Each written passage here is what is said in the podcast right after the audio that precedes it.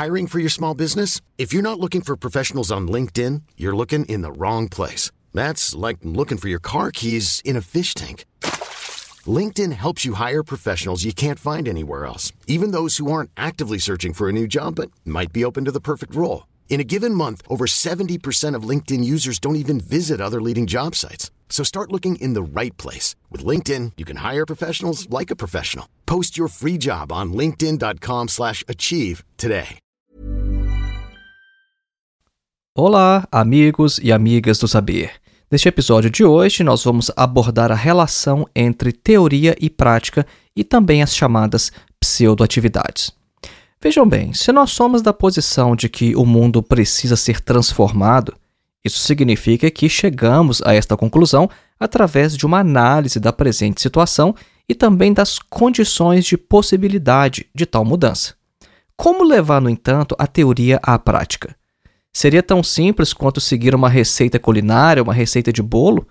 Existe um ponto em que a teoria se torna um entrave à prática?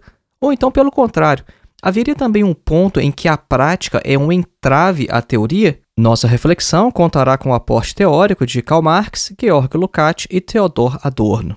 Este último Adorno principalmente na questão relativa às pseudo-atividades. Então vamos lá, acompanhe.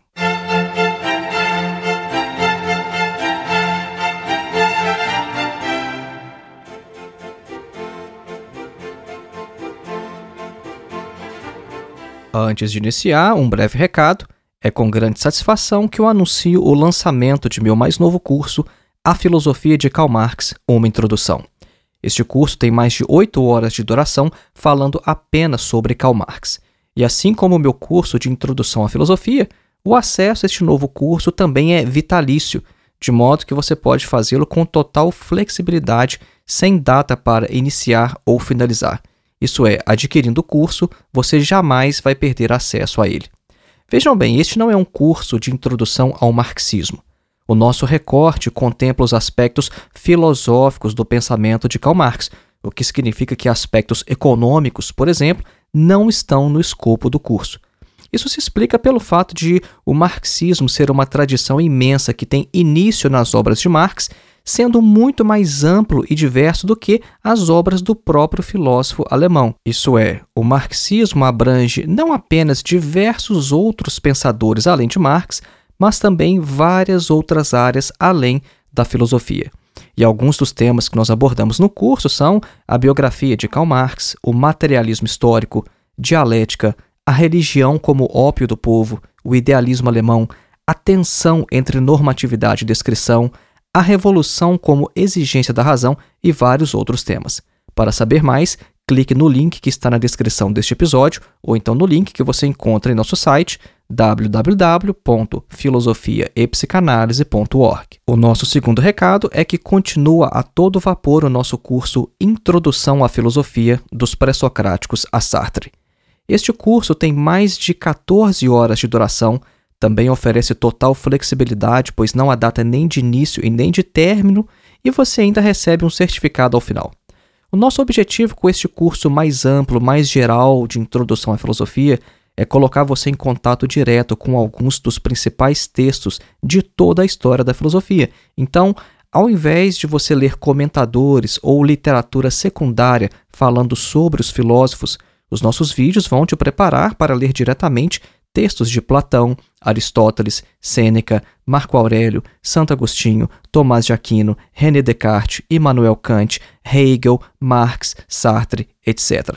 Para mais informações, acesse o link que também está na descrição deste episódio, ou então o que você encontra em nosso site, mais uma vez, www.filosofiaepsicanalise.org. Voltemos então ao nosso tema teoria, prática e pseudoatividades políticas. Vejam bem, a nossa época histórica é de praticidade, né? ou como diz o slogan de uma marca famosa, Just Do It. O capitalismo precisa não apenas produzir mercadorias de forma incessante, mas também revolucionar os próprios meios de produção a todo momento. É por isso que todo dia tem uma tecnologia nova. O capitalismo não pode existir sem revolucionar a todo momento os meios de produção. Então, neste contexto, teoria, introspecção e reflexão na sociedade capitalista estão subordinados ao seu fim último, que é a produção infinita. E por isso não é de se admirar que aquilo que não esteja diretamente relacionado a este objetivo seja desprestigiado. Então, se a filosofia, enquanto uma atividade teórico-crítica, nunca foi uma atividade popular ou então de massas em outras épocas históricas, o isolamento da filosofia é ainda maior no capitalismo. E também aqueles que pretendem transformar o mundo são vítimas deste zeitgeist, deste espírito do tempo. E aí está o problema, e daí o episódio de hoje falando sobre teoria prática e pseudoatividades, porque a exigência de uma prática incessante e a todo custo invade, marca, molda inspira também os movimentos contestatórios, aqueles movimentos que querem contestar o próprio capitalismo.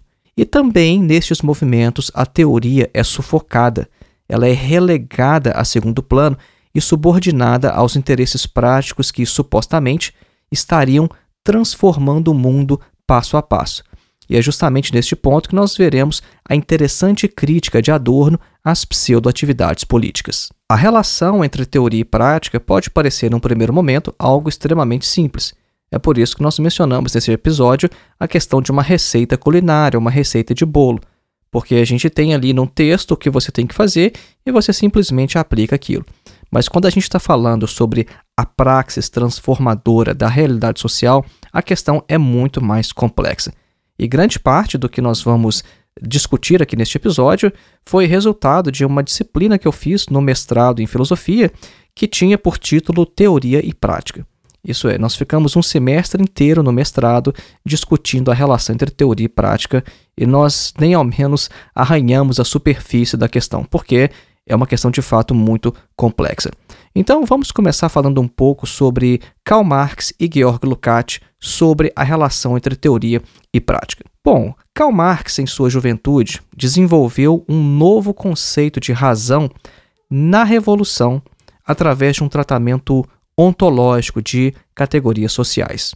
Isso é, a preocupação com o problema da racionalidade revolucionária é formulada nos primeiros escritos de Karl Marx, nos quais ele tenta demonstrar que a revolução pode satisfazer o que Marx chama de exigências da razão, e que, através da prática revolucionária, a razão ou a filosofia pode ser realizada. Este é um tema que nós abordamos lá no nosso curso de Introdução à Filosofia de Karl Marx. Esta abordagem metateórica do chamado jovem Karl Marx possui três momentos. Marx vai mostrar inicialmente que as categorias filosóficas são, na verdade, deslocamentos de categorias sociais. Essa é a leitura que Marx vai fazer, por exemplo, da obra de Hegel, né? porque a obra de Hegel tem como fundamento o trabalho alienado. E Hegel não conseguiu perceber isso. E Marx vai mostrar que a alienação tem um fundamento social. Então, isso é só um exemplo do que Marx fez tá? Como que Marx interpretou que as categorias filosóficas são, na verdade, deslocamentos de categorias sociais. Primeiro momento. O segundo momento, Marx vai converter então as categorias sociais em forma de categorias filosóficas. E nisso ele está seguindo um filósofo que ele influenciou bastante, que foi Ludwig Feuerbach. Então, no terceiro momento, Marx vai demonstrar a pertinência filosófica da ação social para resolver as contradições da filosofia reconvertidas agora em categorias sociais. Isso está de maneira extremamente condensada no que eu expliquei aqui. Mas Marx vai fazer basicamente essa leitura, isso é, Marx vai mostrar que a ação social, que a prática revolucionária é capaz de resolver problemas filosóficos. Então, o objetivo da teoria para o jovem Marx é o de servir como arma espiritual do proletariado, a fim de resolver não apenas os problemas práticos do próprio proletariado, mas também os problemas da filosofia. Só que a teoria não aparece aqui como o sujeito real de um processo no qual o, proletariado seria apenas uma base material e uma base passiva para a razão. Antes, o âmbito do domínio e da necessidade no qual o proletariado se move é ele próprio também um elemento da razão, então, as contradições que o proletariado experimenta em sua existência não são relacionados de maneira apenas acidental às contradições da filosofia, mas são apenas outra face das mesmas contradições. E a exigência última da razão para Marx é a própria racionalidade. E apenas a revolução pode satisfazer esta exigência, resolvendo as chamadas antinomias da filosofia. Então, para resumir, a revolução social é uma exigência da razão, e cada indivíduo racional deve dar a sua contribuição. O filósofo húngaro Georg Lukács, considerado o principal filósofo marxista do século XX, também vai fazer uma reflexão inicialmente bem nas linhas do próprio Marx. O interessante é que, quando Lukács elaborou essas reflexões, ele não tinha acesso às principais obras filosóficas de Marx, isso pelo fato de elas ainda não terem sido publicadas. Muitas obras filosóficas de Marx só foram publicadas na União Soviética a partir dos anos 1930, e Lukács escreveu sua obra História e Consciência de Classe muito antes disso. Então, o que o Lukács vai observar é que a unidade de teoria e prática não vai se dar de maneira imediata, abolindo todas as mediações e instituindo uma conexão imediata entre os fatos puros e as posições teóricas mais gerais. Vejam só, isso é bem interessante, né? porque muitas vezes a gente fala, ah, contra fatos não há argumentos. Faz muito esse apelo aos fatos puros. E de outro lado, a gente tem umas posições teóricas bem gerais. E não é possível você simplesmente fazer uma ligação entre os fatos puros, né, os supostamente fatos puros, concretos, e as posições teóricas mais gerais e abstratas. Ducati está falando, olha, é, são necessárias as mediações. E por isso ele diz: é, a gente tem que distinguir entre a teoria, a estratégia e a tática, estudando-as sempre com o maior cuidado e levando em conta todas as mediações existentes entre elas e que frequentemente se relacionam de modo muito contraditório. Locati vai dizer o seguinte: olha, a supressão das mediações, isso é, a ligação direta entre os princípios mais gerais e as exigências concretas da atividade prática cotidiana, não é uma concretização da teoria aplicada à prática, mas uma vulgarização e uma simplificação da teoria segundo as exigências do momento. Então, Lukács diz: olha, a teoria, quando subordinada dessa maneira à prática, torna a agitação o momento primário, de modo que são suas exigências, isso é, as exigências da agitação, o que vão determinar o que a própria teoria deve dizer. Quando Lukács diz que a gente deve distinguir entre teoria, estratégia e tática, ele dá inclusive um exemplo. Ele fala que um exemplo é o conceito de recuo tático de Lenin, né? porque Lukács diz que para Lenin a necessidade e a utilidade de um recuo só podiam ser estabelecidas à base das relações de força concretamente existentes em cada situação dada, e não à base dos princípios teóricos mais gerais. E ele dá um outro exemplo ainda mais prático. Ele diz o seguinte: olha, o pacto de não agressão entre a União Soviética e a Alemanha de Hitler. Lukács diz: olha, isso foi um recuo tático justo e correto que foi imposto pelas circunstâncias. O problema que Lukács viu nisso depois foi tornar este passo tático um critério de princípio da estratégia internacional do proletariado. Avançando então para uma das conclusões de Lukács, o que ele vai dizer é o seguinte: olha, a consciência de classe é a ética do proletariado e a unidade de sua teoria e de sua praxis, o ponto em que a necessidade econômica de sua luta emancipadora se transforma dialeticamente em liberdade. Então vejam só, o tema deste episódio é teoria e prática e pseudoatividades. Lukács está falando a unidade de teoria e prática para o proletariado acontece em sua consciência de classe. É uma reflexão que nós não estamos apresentando em todos os seus passos, em todas as suas etapas aqui. É uma reflexão muito rica e também muito complexa.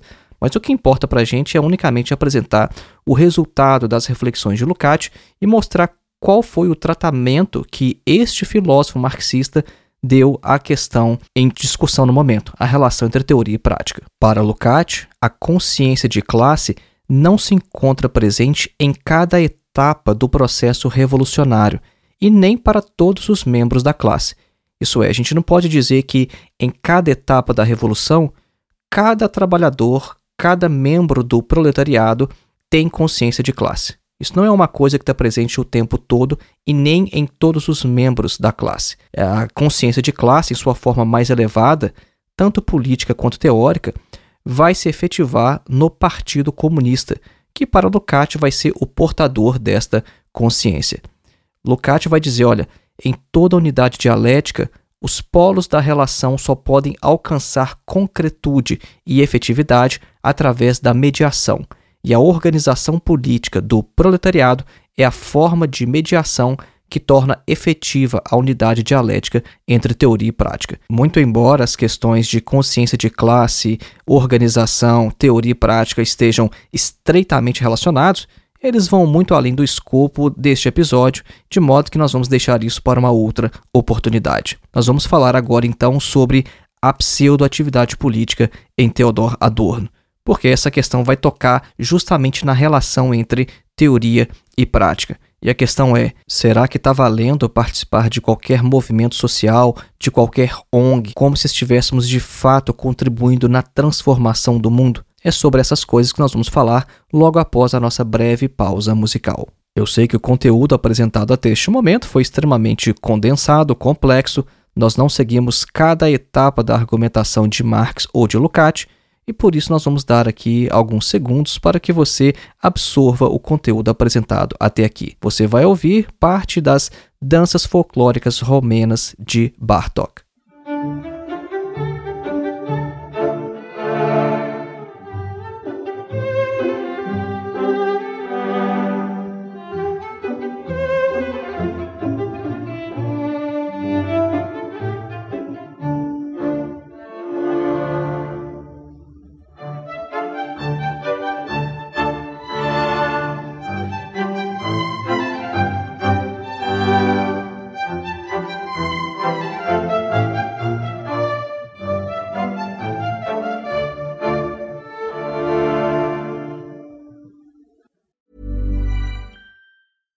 Hiring for your small business? If you're not looking for professionals on LinkedIn, you're looking in the wrong place. That's like looking for your car keys in a fish tank. LinkedIn helps you hire professionals you can't find anywhere else, even those who aren't actively searching for a new job but might be open to the perfect role. In a given month, over 70% of LinkedIn users don't even visit other leading job sites. So start looking in the right place. With LinkedIn, you can hire professionals like a professional. Post your free job on linkedin.com slash achieve today. Hold up. What was that? Boring. No flavor. That was as bad as those leftovers you ate all week. Kiki Palmer here, and it's time to say hello to something fresh and guilt-free. Hello Fresh. Jazz up dinner with pecan-crusted chicken or garlic butter shrimp scampi. Now that's music to my mouth. Hello Fresh. Let's get this dinner party started. Discover all the delicious possibilities at hellofresh.com.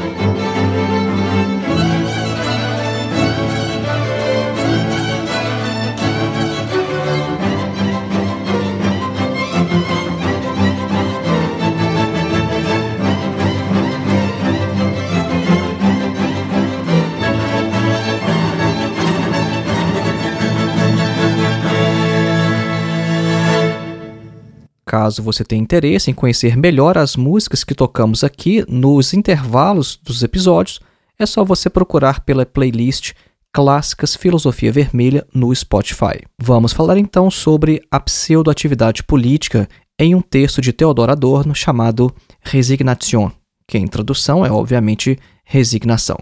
Theodor Adorno é um dos principais expoentes da chamada Escola de Frankfurt e nasceu no ano de 1903 e faleceu em 1969. Bom, vamos lá. O conceito de pseudoatividade foi inicialmente utilizado por Adorno para se referir a atividades que, embora possuam uma aparência de autonomia, são atividades orientadas, direcionadas, ditadas ou induzidas pela lógica de subordinação de todos os aspectos da existência humana ao capital.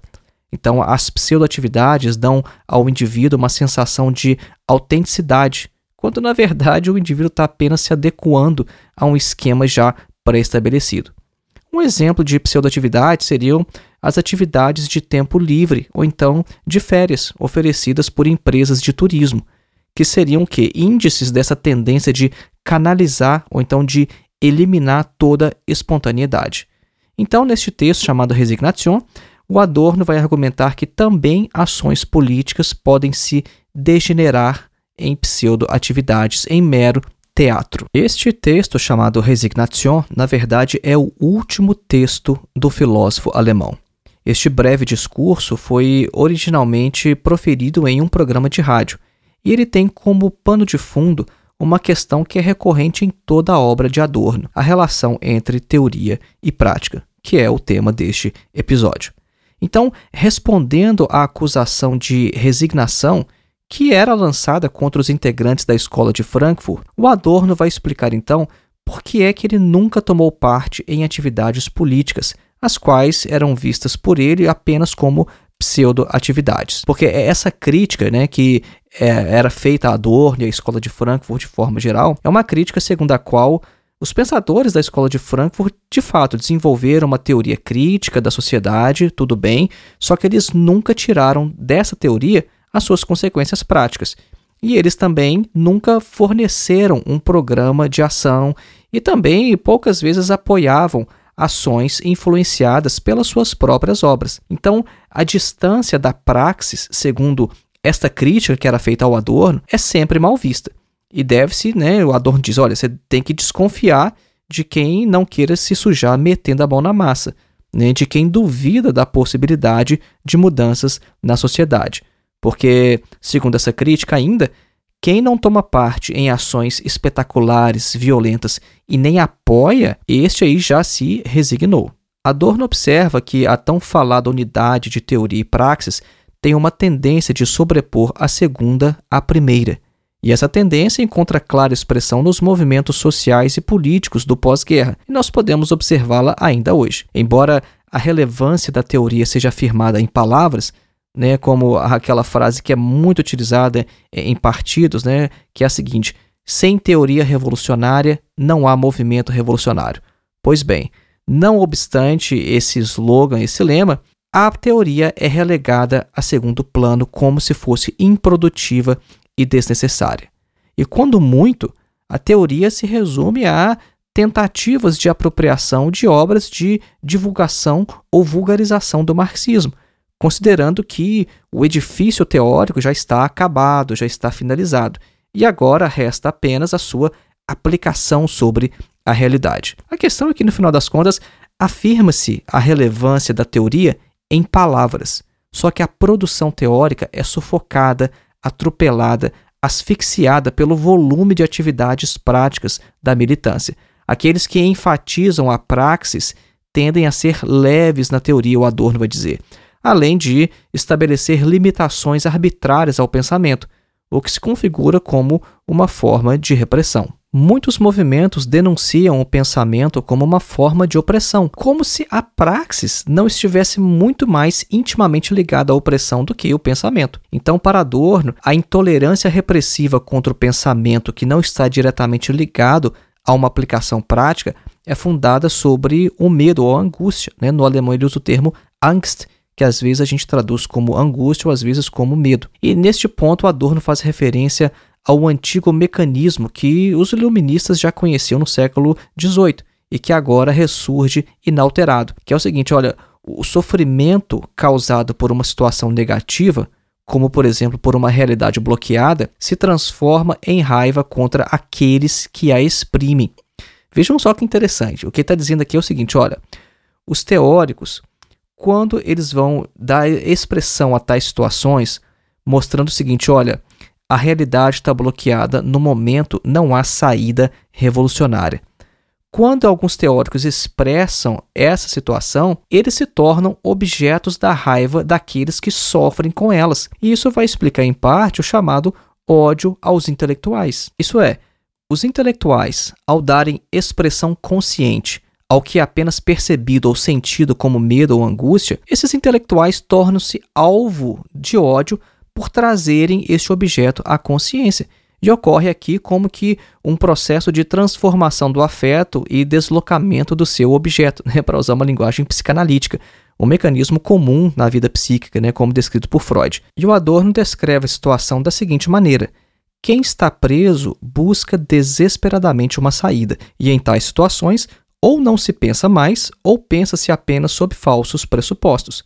Este hiperativismo contemporâneo tem atrás de si um longo período histórico sem revoluções proletárias e sem saídas visíveis num horizonte próximo. Faça o cálculo aí. Quando foi a última revolução de fato proletária?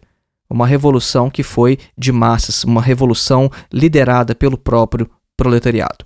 Este é o nosso período histórico, um período sem revoluções proletárias e sem saídas visíveis no horizonte próximo. E é nesse contexto de desespero que o Adorno vai dizer que a praxis absolutizada ganha terreno e sufoca o pensamento. Então, os pseudoativistas vão dizer: não, é preciso agir, é preciso desenvolver lutas. Né? E eles pensam que apenas com o aumento quantitativo das lutas é que vai se chegar a uma transformação qualitativa da sociedade, encobrindo assim um pensamento mecanicista com um manto de lei dialética. Isso é, participar a ação, segundo Adorno, justamente pela impossibilidade de se agir no presente momento. E esse ativismo é tolerado, contudo, apenas por ser considerado pseudo-realidade. Então vejam só, é a realidade de vários movimentos e partidos políticos hoje de desenvolver lutas, de fazer qualquer coisa que seja possível fazer, porque eles pensam que se você fizer muito, que se você fizer muita coisa, fizer muitas lutas em qualquer canto da sociedade, em um determinado momento a coisa vai explodir, vai acontecer. E a coisa não é exatamente assim. De certo modo, lutas devem ser travadas em todas as esferas da sociedade, em todas as camadas sociais, onde for possível fazer agitação e propaganda, isso é verdade. Agora, a gente não pode confundir essa situação com uma situação na qual o mero acúmulo quantitativo vai resultar numa mudança qualitativa. São situações muito próximas, muito semelhantes, mas que não devem ser confundidas. Ou dizendo de outra maneira, não é o acúmulo de qualquer tipo de luta que vai resultar lá na frente em uma revolução social, na derrubada do capitalismo. E eu gosto muito também quando o Adorno faz essa analogia, quando ele diz o seguinte: olha, quem está preso busca desesperadamente uma saída. E quando você está preso, ou você não pensa mais, ou você pensa sobre falsos pressupostos. É essa situação de diversos movimentos sociais, de diversos partidos que querem fazer alguma coisa. Veja, eu não estou dizendo que eles são mal intencionados. O objetivo da reflexão de Adorno é tão somente mostrar a situação em que tais movimentos ou partidos se encontram. E o Adorno vai dar então uma definição de pseudoatividade que é bem interessante, que é o seguinte, abre aspas: A pseudoatividade é, em geral, a tentativa de em meio a uma sociedade cada vez mais mediatizada e enrijecida, encontrar enclaves de imediaticidade. Com isso, racionaliza-se que pequenas modificações são etapas do longo caminho de transformação do todo. Fecha aspas. E Adorno diz que o modelo fatal de pseudoatividade é o do it yourself. Isso é, aquelas atividades que há muito tempo podem ser feitas de melhor forma com os meios de produção industrial, mas que são realizadas pelo indivíduo não livre e paralisado em sua espontaneidade apenas para despertar nesse indivíduo a sensação de que essas atividades dependeriam deles. Vejam só, este conceito de pseudoatividade foi desenvolvido por Adorno anteriormente para se referir a esse tipo de atividade que é típica no capitalismo. Né? Isso é, o indivíduo que às vezes quer construir uma casinha na árvore. Bom, ele pode comprar essa casinha pronta. Ele pode comprar essa casinha é, construída de maneira industrial, de uma forma muito mais profissional do que esse indivíduo vai conseguir fazer. Não, mas o indivíduo ele quer ter a sensação de que ele está fazendo aquilo. Ou então, às vezes, você vai comprar algumas peças, como por exemplo um drone. Ao invés de você comprar um drone pronto, você vai comprar só as peças para você mesmo montar, para você ter a sensação de que você é um indivíduo que tem autonomia de que você é um indivíduo que está fazendo alguma coisa, que aquela atividade depende de você. Então, inicialmente, ele falava sobre a pseudoatividade neste contexto, e por isso nós citamos o do it yourself. Isso é, faça você mesmo.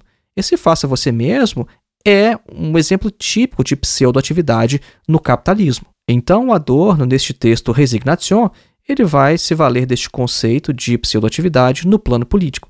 E é por isso que nós podemos compreender hoje a pseudoatividade, vê-la de maneira muito patente, muito evidente, quando os próprios produtos da indústria cultural se encarregam em dar visibilidade a algumas pautas políticas que anteriormente eram consideradas subversivas, embora tais pautas jamais engendrassem nenhuma contradição antagônica ou estrutural com o sistema capitalista. Isso é, a indústria cultural absorve e integra ao sistema tudo aquilo que anteriormente era visto como capaz de subvertê-lo. Bom, é só a gente ver, por exemplo, como são as pautas identitárias num Big Brother Brasil, por exemplo. Quando a gente percebe que grandes canais de televisão, que até mesmo as grandes empresas capitalistas defendem tais pautas que anteriormente eram vistas como subversivas, bom, a gente percebe claramente esse movimento do capitalismo de absorver integrar ao sistema aquilo que antes era visto como subversivo. Então a questão é: qual o sentido de ficar lá na minha rede social privada, pequenininha,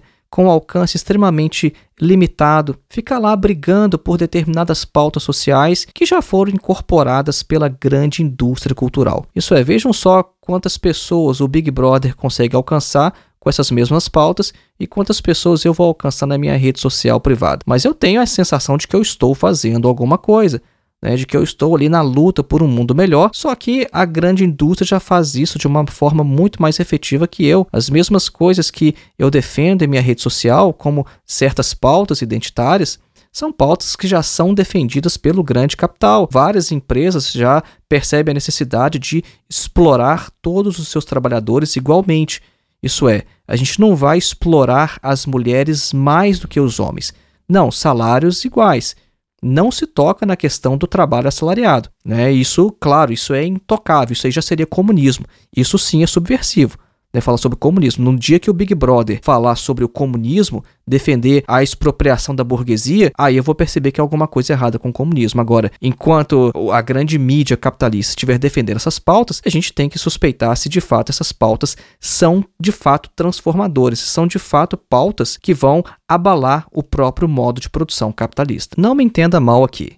Isso não significa dizer que tais pautas não são importantes porque essas pautas, na verdade, já eram defendidas por comunistas há muito tempo.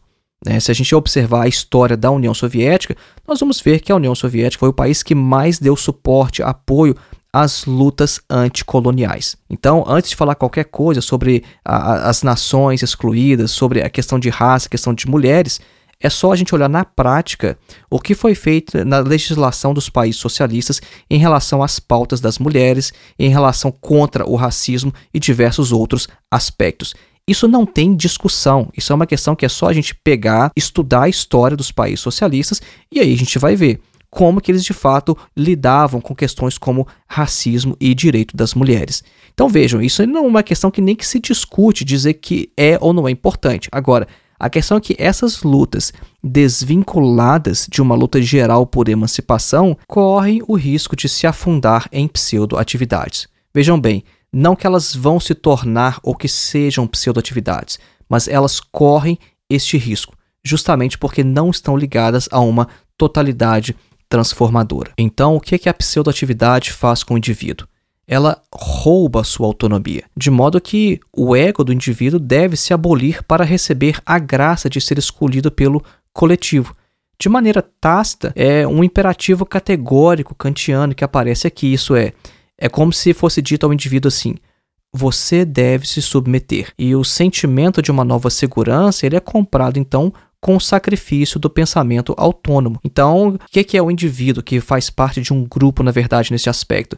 É um indivíduo que deve acreditar que o coletivo sempre acerta e que errar coletivamente é melhor do que acertar individualmente. E tal processo é facilitado aos indivíduos através de sua capitulação diante do coletivo com o qual ele se identifica. Né? Ou seja, ao indivíduo é, é poupado reconhecer a sua impotência. E este é o mesmo mecanismo que Adorno identificou também no movimento fascista. Através da identificação do indivíduo com um coletivo maior que ele próprio, o indivíduo se sente integrante de um ser mais elevado e amplo, que lhe acrescenta todos os atributos que lhe faltam e que vai lhe curar da sua impotência política.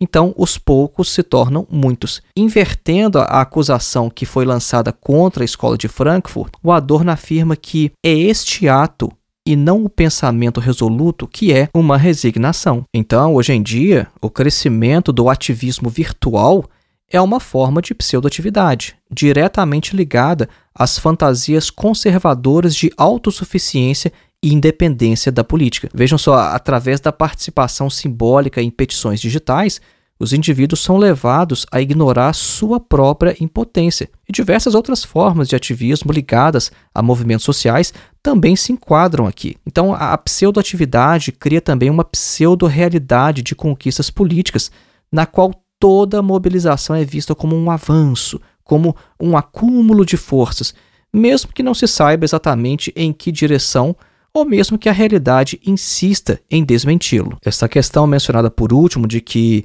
toda mobilização é vista como um avanço, como vitória ou como acúmulo de forças, foi muito comum no Brasil desde o golpe sobre a Dilma Rousseff.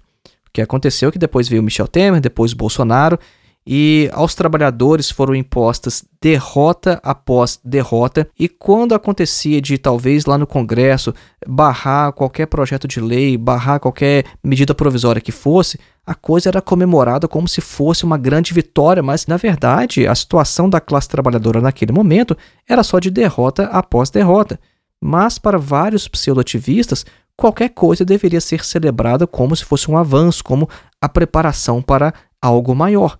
E no concreto, os trabalhadores nos últimos anos perderam vários direitos e direitos que eles haviam conquistado com muitas mobilizações desde ali a década de 80, no mais tardar. Mas qual é então a solução de Adorno? Adorno diz que uma saída pode ser encontrada apenas pelo pensamento, só que não aquele pensamento submetido ao que deve produzir e que não avança a discussão e que inevitavelmente vai se degenerar em tática, porque o salto na prática não cura o pensamento de resignação.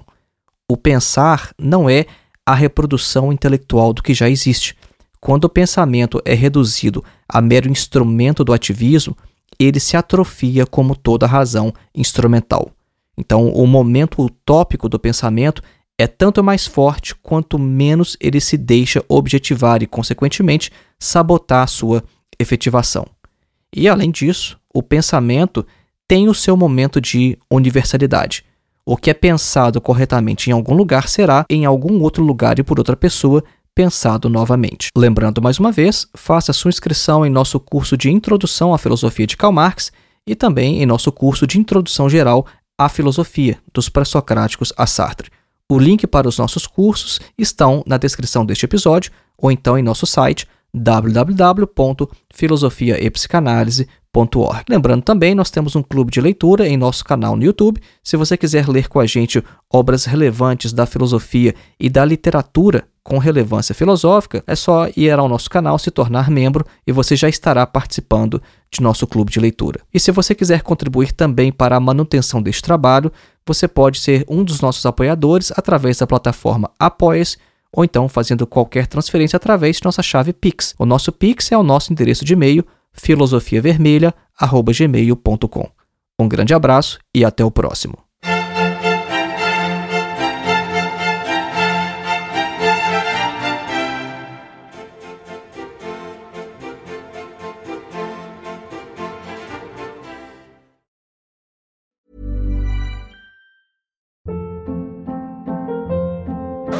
Hold up. What was that? Boring. No flavor. That was as bad as those leftovers you ate all week. Kiki Palmer here, and it's time to say hello to something fresh and guilt-free. Hello Fresh. Jazz up dinner with pecan-crusted chicken or garlic butter shrimp scampi. Now that's music to my mouth. Hello Fresh. Let's get this dinner party started. Discover all the delicious possibilities at hellofresh.com.